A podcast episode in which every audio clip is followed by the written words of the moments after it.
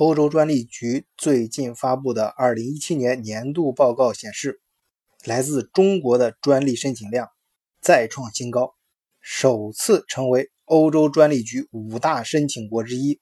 而且，按照过去九年的增长速度来看，中国排名第一。要知道啊，2008年中国向欧洲专利局递交的专利申请数量只有一千五百一十份。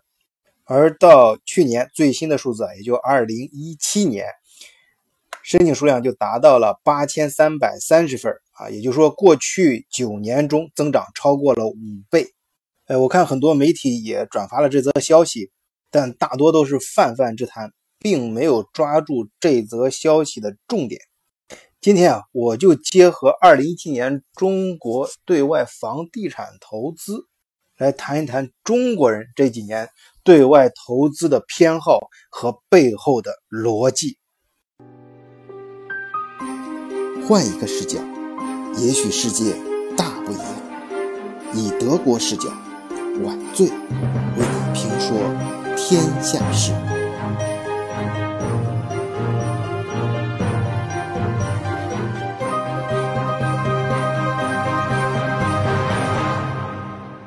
首先啊。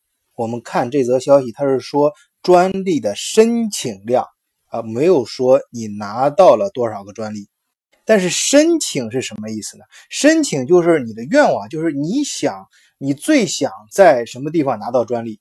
当然，你能不能拿到，有没有这个能力去取得，那是另外一件事。但是这个数字起码至少是反映了你想在哪一块儿。拿到更多的专利和你在哪一块更多的投入精力去研发啊，我想这个理解没有错吧？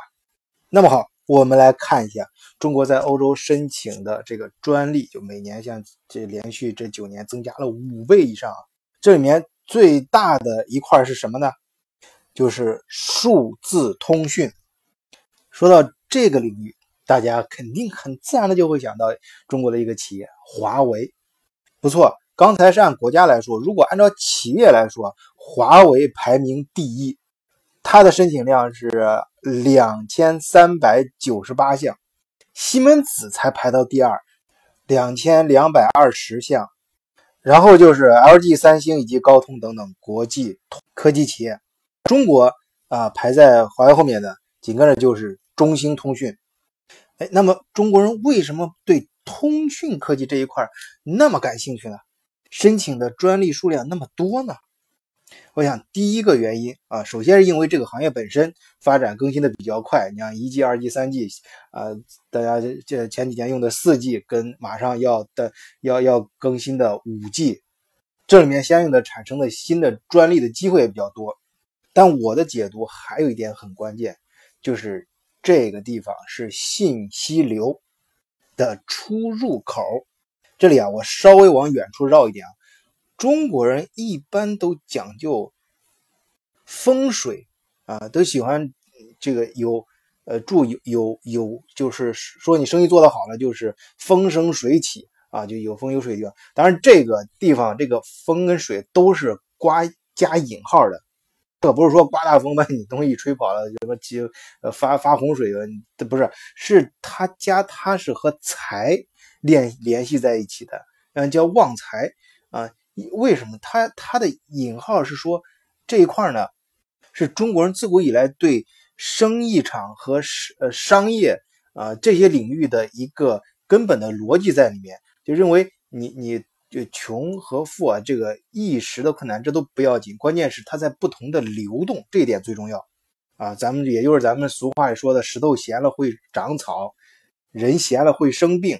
一个地方也是，我们要把它盘活。说一个企业啊不行了，这个人很厉害，去了之后他就能盘活。中国人建的房子也是，你看前前面啊后面都很有讲究的。它这个风水它是一种象征啊啊，当然更高深的那我也不懂，呃也不想瞎说。但我们可以理解它的背后的逻辑。呃，这里指的就是信息的量化的这种流动性的出入口。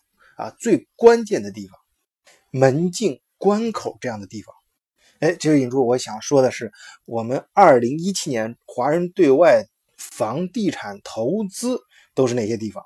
二零一七年的总额是大约两千五百亿人民币啊，就对外房地产投资，其中大约有一半是在欧洲。这个当然有一个偶然性，就是去年，呃，中投投了那个黑石旗下的一个呃呃物流物业公司，其中一半都在欧洲。当然，去年有一个偶然性，就中投买了呃黑石旗下的一个欧洲的物业公司，那一笔就是一百四十四亿美金。那紧随其后的是英国。呃，这个也很容易理解啊，就是，呃，就是我我前面节目也讲过，就以前往前看，呃，英国特别是伦敦是，是华华人呃资本和企业登陆欧洲的一个呃老根据地啊，啊，传统上来说，以前啊，总归总归还有一个长尾效应嘛，所以说，呃，在伦敦和英国的投资房产投资还是很多，啊，这也不是我今天讲的重点，重点是要看亚洲，亚洲房地产。中华华人对外的房地产投资最重要的三个地方，第一就是香港，就是约六十九亿美元，大约就是四百三十六亿人民币。因为香港是中国对外的一个非常重要的资本出入关口。你注意啊，这是出入，不是光出，也不是光入，只有出入都上去，这种流动性才有意义。或者是也是中国大玩家最感兴趣的啊。第二是哪呢？日本。去年记得去年年初的时候，就是说投资日元是非常好的。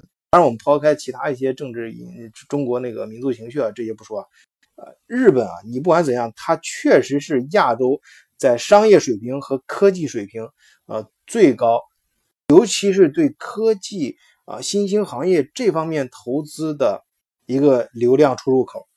你像中国很多新的呃科技产业，包括一些呃门户，像呃阿里巴巴还有新浪什么的，呃这个我就不用我说了，大家都知道啊，这这这日本资本在中间起的作用。第三个是哪呢？